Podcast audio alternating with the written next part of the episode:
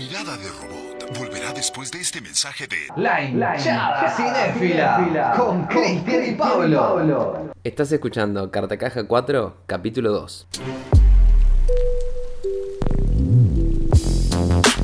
Bueno, yo, yo voy a hacer una- un enroque con un par de películas justamente como para seguir, me parece, con, con una temática similar, eh, una búsqueda quizás también desde, desde el independiente a, a las diversidades y, y las nuevas familias y, y las parejas quizás con, más de dos integrantes, porque vi Guerra de Papás 2 Ah, bueno. con, con Mark Wahlberg, eh, Will Ferrell, eh, los, los protagonistas de Guerra de Papás 1, Sí. la película que inició la saga, Sí. pero además en esta película se eh, incorporan los personajes eh, que interpretan Mel Gibson como el padre de, de Mark Wahlberg y eh, John Lithgow como el padre de Will Ferrell. Una película que yo ya eh, de frente te digo que le puse cuatro estrellas. Me encanta. Eh, es una película, es, es una estupidez. Sí, sí. Muy, Antes- muy, muy grande. Antes que nada, igual creo que están muy bien casteados los padres. No la Sí, vi sí, no, y me cierra, perfecto. muy buena la película. Eh, es la continuación, bueno, obviamente, como su nombre lo indica, de Guerra de Papás, de, de hace un par de, de años, a la que yo le había puesto una estrella y media. Oh. Eh, y bueno, eh, no, no, perdón, no, tres estrellas y media. Ah, ah. Pero yo digo, si no, superaba ampliamente la continuación.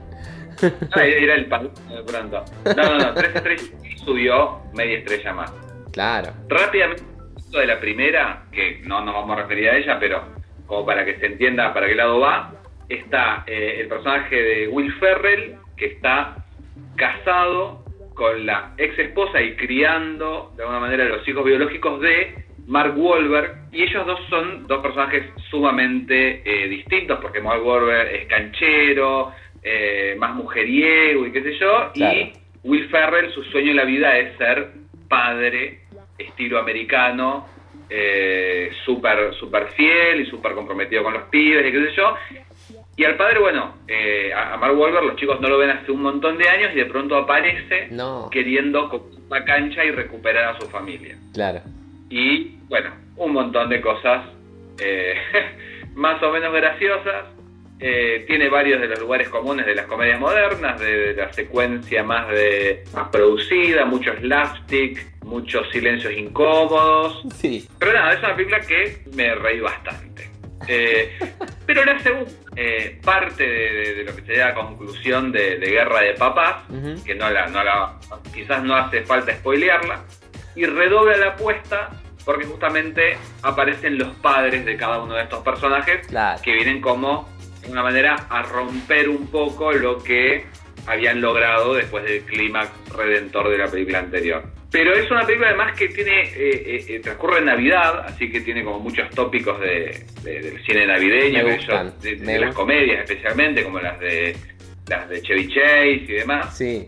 y tiene muchos muchos actores de pronto, porque incluso hay hasta una especie de cameo de Liam Neeson. No. Eh, sí, sí, sí, yo lo estaba guardando porque sabía que te iba a, a impactar. Amo, muy Eh, fuerte. Pero bueno, es una película que no para nunca. Eh, es, es una comedia muy pava, eso lo aclaramos y lo repetimos, pero que vuelve, repite muchos chistes de la primera, pero dándoles una vuelta.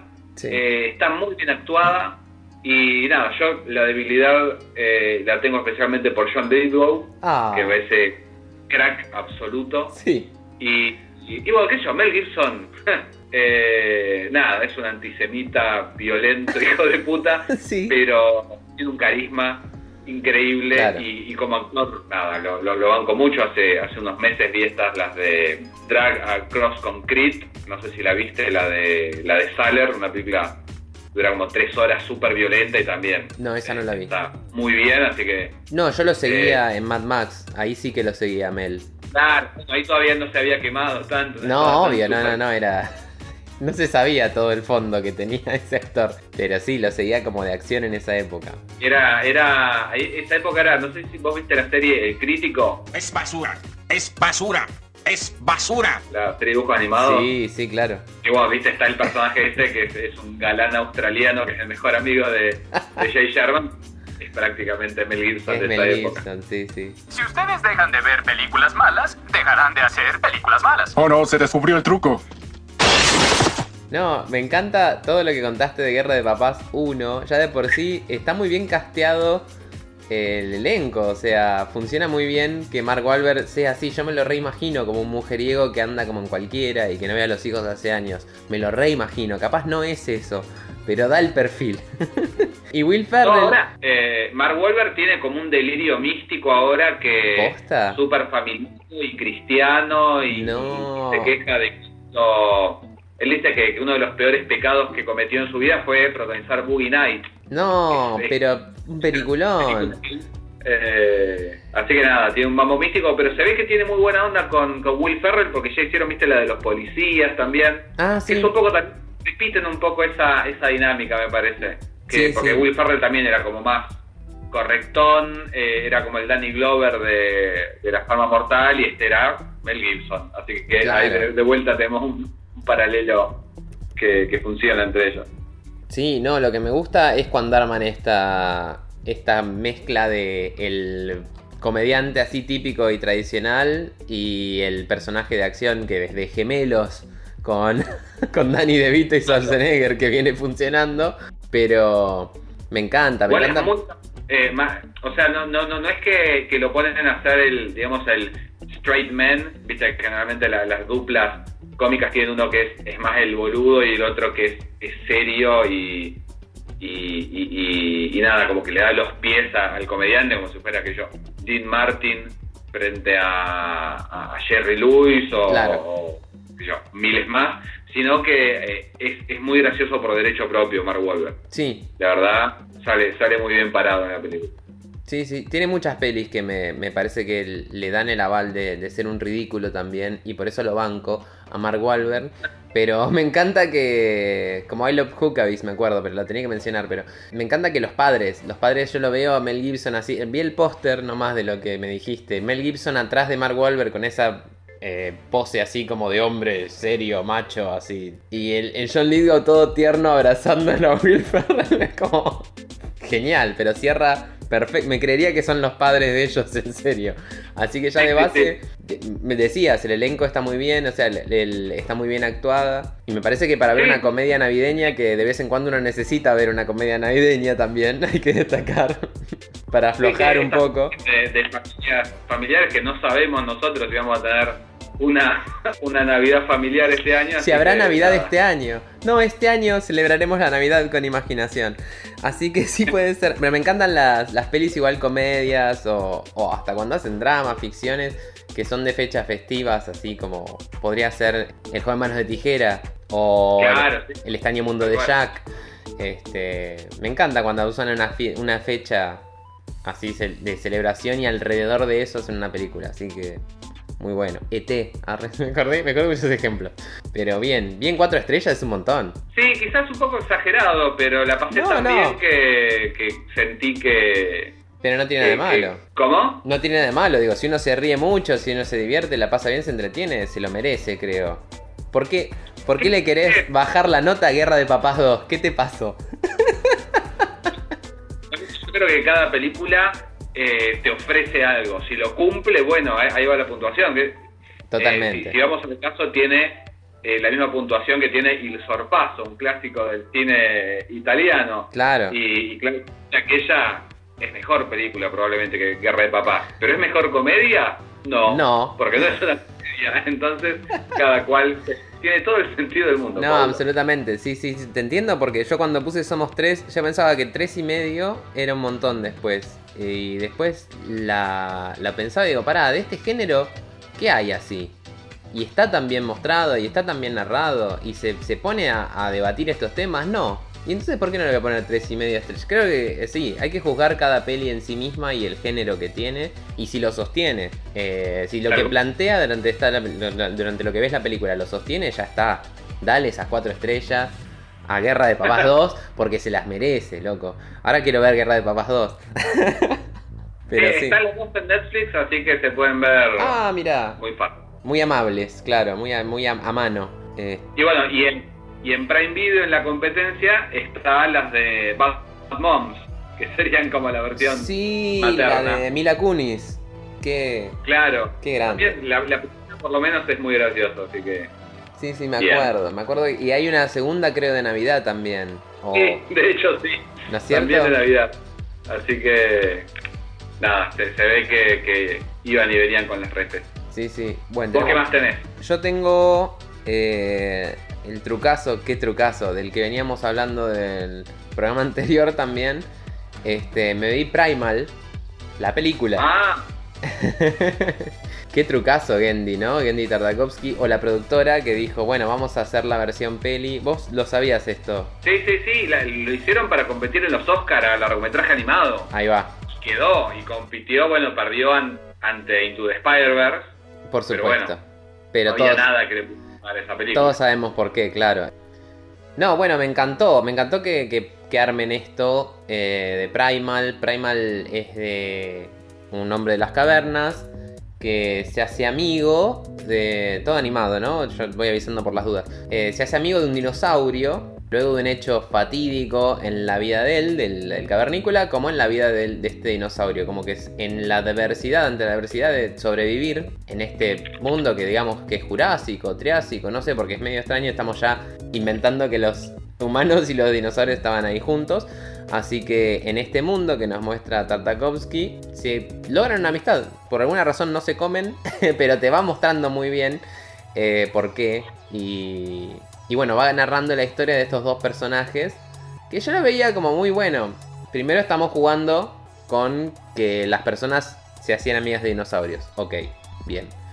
Eh, después que como que además de lograr amistad, van trabajando juntos como para buscar alimento, buscar eh, las adversidades del, clima, de, de otros animales que los pueden llegar a matar a ellos. Eh, bueno, bien. Hasta ahí vamos como que me estás mostrando, no, no sé si una clase de historia, pero algo similar, ¿entendés? Entonces no me estaba ofreciendo nada muy nuevo. Y además yo cuando la estaba viendo, el corte entre los capítulos era literal, están pegados los capítulos uno al lado de otro. No es que lo hicieron tipo modo película, no separaron los capítulos, o sea, no, no dejaron sin, sin la separación de los títulos, están puestos los títulos de cada capítulo eh, a lo largo de la peli. Vos ¿Y- no la y los viste. créditos eh, del final también, ¿no? En los créditos del final, no. Están solamente al final de todo los créditos de toda la serie. Pero Ah, mientras cada 20 minutos, que es lo que duraba cada capítulo, supongo, estimo, arranca un título, un capítulo nuevo. Y literal es una peli capitulada, básicamente. O bien una serie pegada, un capítulo al lado de otro, para ofrecer, como decía Cristian, a los Oscars en forma de película. Que tuvo, que yo le puse cuatro estrellas al final. Que tuvo para mí el cambio que, le dio esta cuarta estrella. Sobre el final de, de esta peli, que yo digo, bueno, me estás mostrando mamuts o me estás mostrando cosas como más de la época. Hasta ahora era como que me estabas haciendo, como decía, una clase de historia, la era del hielo por un momento, pero, pero serio, ¿no? Y con un silencio y con una forma de mostrar que es hermosa, igual de Tartakovsky, con los silencios, con narrar desde los sonidos, desde el clima, eh, sin, sin palabras, sin, sin nada, más que onomatopeyas, que la verdad que es un, un poder de narrativa, me parece fantástico, que, que poder hacer eso, cómo, y cómo lo hace, como lo había hecho ya, como había hecho la vez anterior con Samurai Jack, este, me parece que es hermoso como lo logra. Y también con- cuando hizo Clone Wars, la versión animada de él, que me parece que está buenísima también, muy de samurai y todo. Este, muy de, de cine asiático también, que tenía antiguo también esto. Hasta ahí vamos bien, pero yo hasta ahí tenía tres y media porque no me estaba contando nada. Si bien esta, esta amistad eh, entre la persona y el dinosaurio era, surreal, ya la acepté. Y era como que, bueno, me estaba contando como historia a través de eso nomás. En el último capítulo que muestra, suceden. Hay un giro en la trama que se llama em, La Noche. El terror en la, sobre la luna roja se llama el último capítulo. Terror on the, Blood Moon. Y. Ese giro que tuvo de mostrarme algo más de este mundo que me estás mostrando, mostrarme algo más de este universo que planteaste, ya se va de tema. Y se va de tema bien. O sea, se va de tema en explorar un, un universo que me estás mostrando que va más allá de a una persona si es amigo de un dinosaurio. No. Eh, hay otros seres, hay otras formas y otras eh, existencias de vida que digamos que son de la época o no, fantasía o no, que me quiere mostrar que están muy bien eh, desarrolladas y que aparecen en, en un momento como clave de, de la trama. Y me encantó que tenga ese giro eh, Sí. sobre el final de la peli, peliserie. Qué trucazo. Eh, me, encantó. Y ahí le di las cuatro estrellas que se merecía porque dije, bueno, esto era venía como muy lento y venía como con un desarrollo muy, muy clásico y, y avanzando muy a poquito, una historia como muy melancólica, nostálgica, muy linda, como de, de familia del cavernícola y este, y este dinosaurio. Y al final derrapa, pero bien, se va de tema, se va a la mierda y me encantó. Me encantó cómo, cómo lo hizo, cómo lo, cómo lo tensionó, cómo lo mostró. Y las adversidades que tienen este, esta dupla son mucho más complejas de lo que uno esperaba. Y quiero ver a dónde llega, porque sé que hay una segunda temporada también que está, va a salir ahora. ¿Vos ya viste algo, sabes? No, no, no sabía que, que había segunda temporada, porque de hecho el final eh, es como que cierra bastante esa historia que estamos viendo. Claro.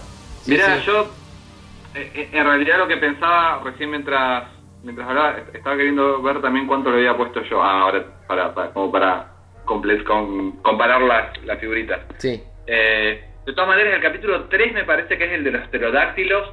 Ahí ya te. Si, si bien el planteo desde el vamos, bueno, humanos y dinosaurios ya es fantástico. Sí. En el de los, de los pterodáctilos ya te meten esta, estos seres, ¿no? Que son un poco medio como infrahumanos. Eh, pero sí, eh, eh, el último capítulo se va de mambo eh, en tono, en violencia. Sí, se va, vamos. Eh. Ah, sí, toda la serie igual es muy violenta igual, o sea, no esperen que no haya crueldad o violencia animal porque son an- animados. Este, la hay porque la época lo amerita o lo que te está narrando y la vida salvaje que te está narrando, que es primal, es primitiva justamente, eh, lo amerita, no es que sea necesario. Es más, el cavernícola este con la forma de, de verte y con la forma de, de los guiños, los gestos que tiene, te das cuenta que a veces se siente mal por hacer lo que hace, también sufre por, por matar, no es así asesino porque sí, sino que es sobrevivencia, es, es survival, es como un juego survival mode, así, sobrevivir ante la adversidad. Este, sí, sí, después se, se toma el riel y se va, se va lejos sobre el final de la temporada. Yo me acuerdo eh, que lo que me había eh, ya cautivado eh, y que tiene que ver con esto era el primer tráiler que había salido, que era directamente un montón de personajes gritando, viste, como a punto de atacar, o los dinosaurios, hombre murciélago, todo, eh, gritando, ¡ah! sacado. Y, y bueno, y el capítulo de los mamuts, el momento que vi el capítulo de los mamuts dije, ah, bueno, esto es, esto es algo especial. Porque también es como que te, te cuentan una historia que se separa de, de todo lo anterior por un momento y, y cuando aparecen nuestros protagonistas, medio que no querés que aparezcan porque, nada, te, te encariñaste con los mamuts. Totalmente, sí, sí, sí, te va mostrando muy lindo como te va mostrando con esa con ese silencio también y con solo lo- las imágenes y con el decir visual eh, las actitudes que tenían, digamos, este tipo de, de animales que ponele que fueron así, ponele que no, pero está muy lindo, está muy bien contado. Eh, la verdad que es, es re- tiene momentos muy tiernos, muy dulces y que te querés meter así, como, como dice Cristian, te querés meter en, en la trama de los otros personajes porque están muy tienen como profundidad ya, tienen vienen con un trasfondo. Sí, sí, a, a mí me, me volvió loco. De hecho, bueno, no, no me acuerdo si lo acabo de decir o, o si lo pensé, pero yo le puse cuatro estrellas y media, que en mi tabla es me encantó. Te encantó. Para mí 4 es me encantó. Así que yo le puse 4. Digamos que nos encantó a los dos. Pero Sí. pero sí, sí, yo llegué al 4 por esto, te digo, por el giro de estas de estos seres que eran más paranormales sobre el final que dije como, bueno, a ver hasta dónde vamos con esto. y, y le da el paso, por lo menos en la peli, le da el paso a que avance y te cuenten algo más. Eh, termina abierto. Y bueno, eh, tengo entendido que hay una segunda temporada que sale o está saliendo ahora o sale entre este año y el año que viene, supongo por, por cuestiones de producción. la verdad que la vería con muchísimas ganas porque quiero saber qué más pasa con esto. Así que eh, me gustó, me gustó mucho y de ahí las cuatro estrellitas. Sí, tiene, tiene mucho de, de, de esos cómics estilo heavy metal que, que mezclaban fantasía con, con historia, con incluso, bueno, no, no es el caso, pero eh, esos cómics con ciencia ficción. Me, me hace pensar lo que fue hace 30 años los Thundercats, ponele. Sí, Eh, pero bueno, obviamente esto actualizado y para adultos. Claro. Que sería la- la vereda contraria a los nuevos Thundercats. No sé si viste algo de eso. Todavía no Que lo son vi, como- vi solo los trailers y me, me pareció que estaba bien. Ah, yo, yo vi los dos primeros capítulos y me, me divirtieron mucho. Buenísimo, Pero buenísimo. nada, son sumamente ridículos. Y, y modernos, digamos, es como que tiene otro giro que no tiene nada que ver con lo que ofrecía la original, ¿no? Es raro porque a mí me cuesta entender a, a quién está dirigido. Claro, Porque tiene muchos internos que los disfrutás más si viste la serie original. claro. Eh, pero a su vez, bueno, la gente que vio la serie original, la mayoría, eh, o, o al menos la, no sé si la mayoría, pero es la que grita más fuerte. Sí, obvio, internet, sí, sí, sí. eh, como que se quejaron mucho y que qué sé yo, que arruinaron mi infancia y todas esas pavadas que solemos escuchar. No, obvio. Eh, pero nada, a mí me, me causó mucha gracia y, y te lo digo como con la autoridad que me da eh, haber tenido muñequitos de los Thundercats cuando era chico. Está Que, perfecto. que- Yo, yo tenía un leono también, ¿eh? Yo era muy fanático de los Thundercats, así que ojo. Pero, pero sí, eh, a mí no, no me generó nada negativo, al contrario, dije que bueno que sigan haciendo cosas con los Thundercats. Me llamó mucho la atención que cambiara tanto el estilo de animación y como que obviamente va capaz dirigido a otra gente o con otra onda y me parece que está buenísimo, ¿por qué no? Es como probemos a ver qué sale. Y no la vi todavía, pero cuando vi los trailers dije, bueno, dale, mi hermana que era muy fanática de los Thundercats también, ella es la que me llevó a ver a mi Thundercats, eh, decía como, bueno, qué sé yo, a ver qué onda, es más como, le pareció que era como hora de aventura versión Thundercats, y no tiene nada de malo igual. Exactamente. Eh, tiene, tiene una cosa rara que a, a mí, me, eh, cuando veo esas similitudes, me dan como ganas de empezar a investigar cuál fue el, el referente original y, y todavía no lo logro encontrar. Claro, Porque tiene una muy eh, Hernán Moyano, no, Hernán Moyano no, Alexis Moyano. sí, Hernán Moyano es otra persona.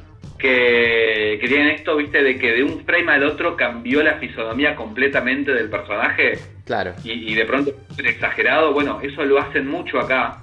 Y nada, o sea, si, si bien me encanta lo, lo que hace Alexis Moyano, Sí. no creo que, que lo hayan tomado de referencia allá. No, como que viene de otro lado anterior. Este. Claro, bueno, estoy a la búsqueda de cuál es ese lado anterior y no lo encuentro. Eh, Me- yo- me hace re mal. Me hace acordar a. Uh, no me acuerdo ahora cuál es el, el que hizo el dibujo, pero el que decía I am a banana. Eh, que tenía unos dibujos muy. Rejected era el documental que se había hecho con el chabón este que dibujaba para. No me acuerdo si era para Adult Swim. Don Hertzfeld. ¿Te acordás? Ah, sí, sí, sí, sí. A mí me hace acordar mucho a Don Hertzfeld y, y ese histrionismo y esos saltos de que hay una calma y de golpe hay un ¡guay! y un grito así.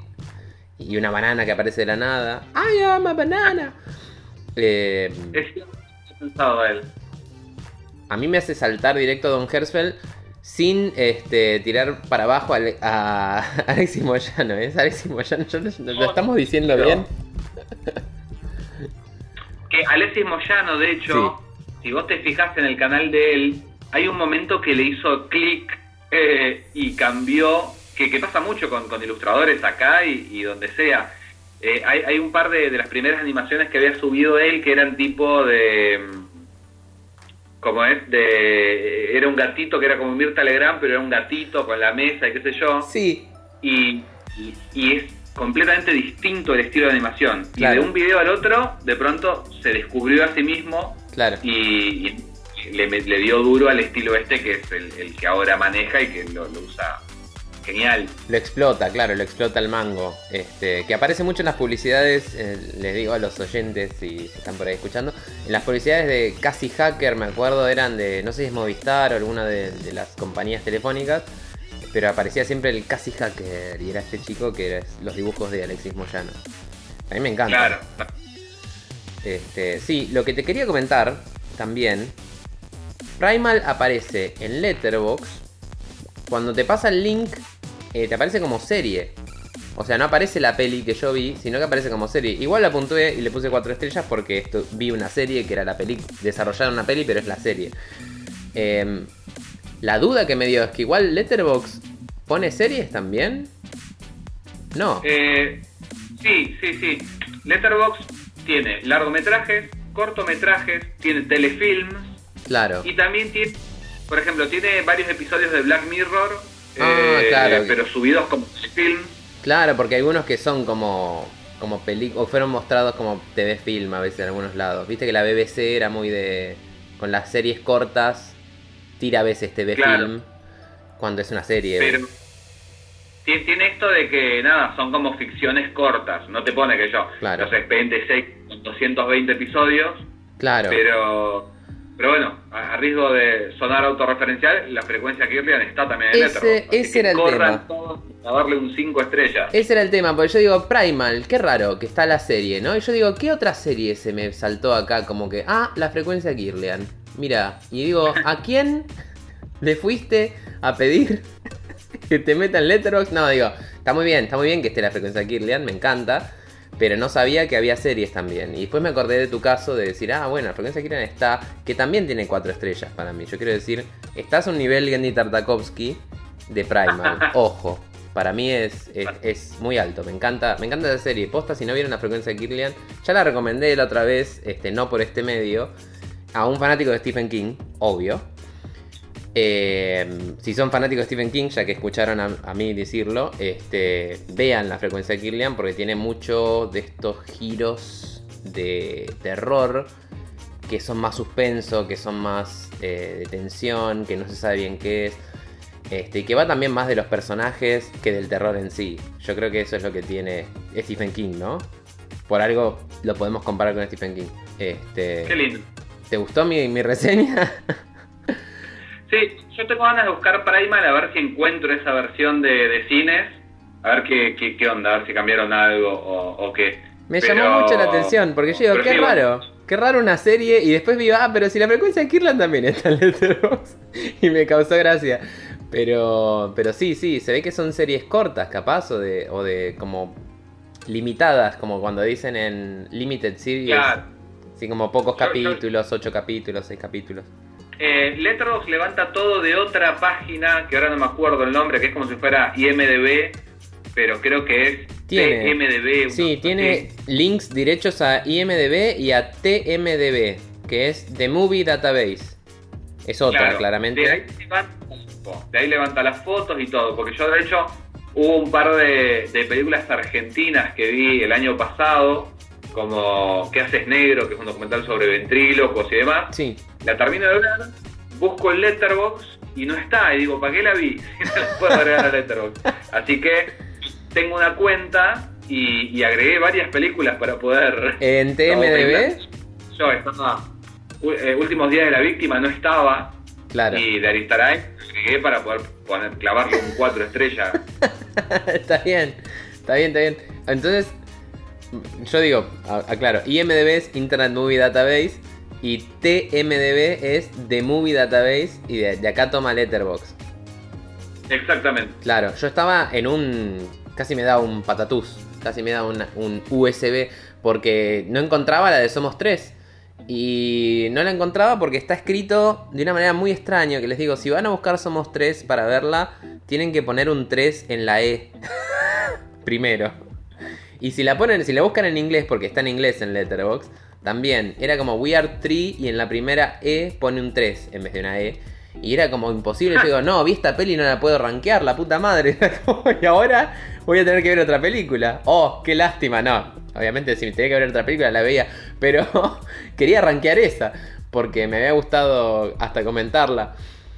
Y sí, sí, era muy difícil de encontrar. Y era porque está escrito de una manera rarísima e innecesariamente rara.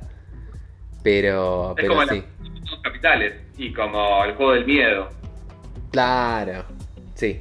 Que mandan cada tanto. Pero bueno, la vida, ¿no? Viste cómo es. Y viste cómo es.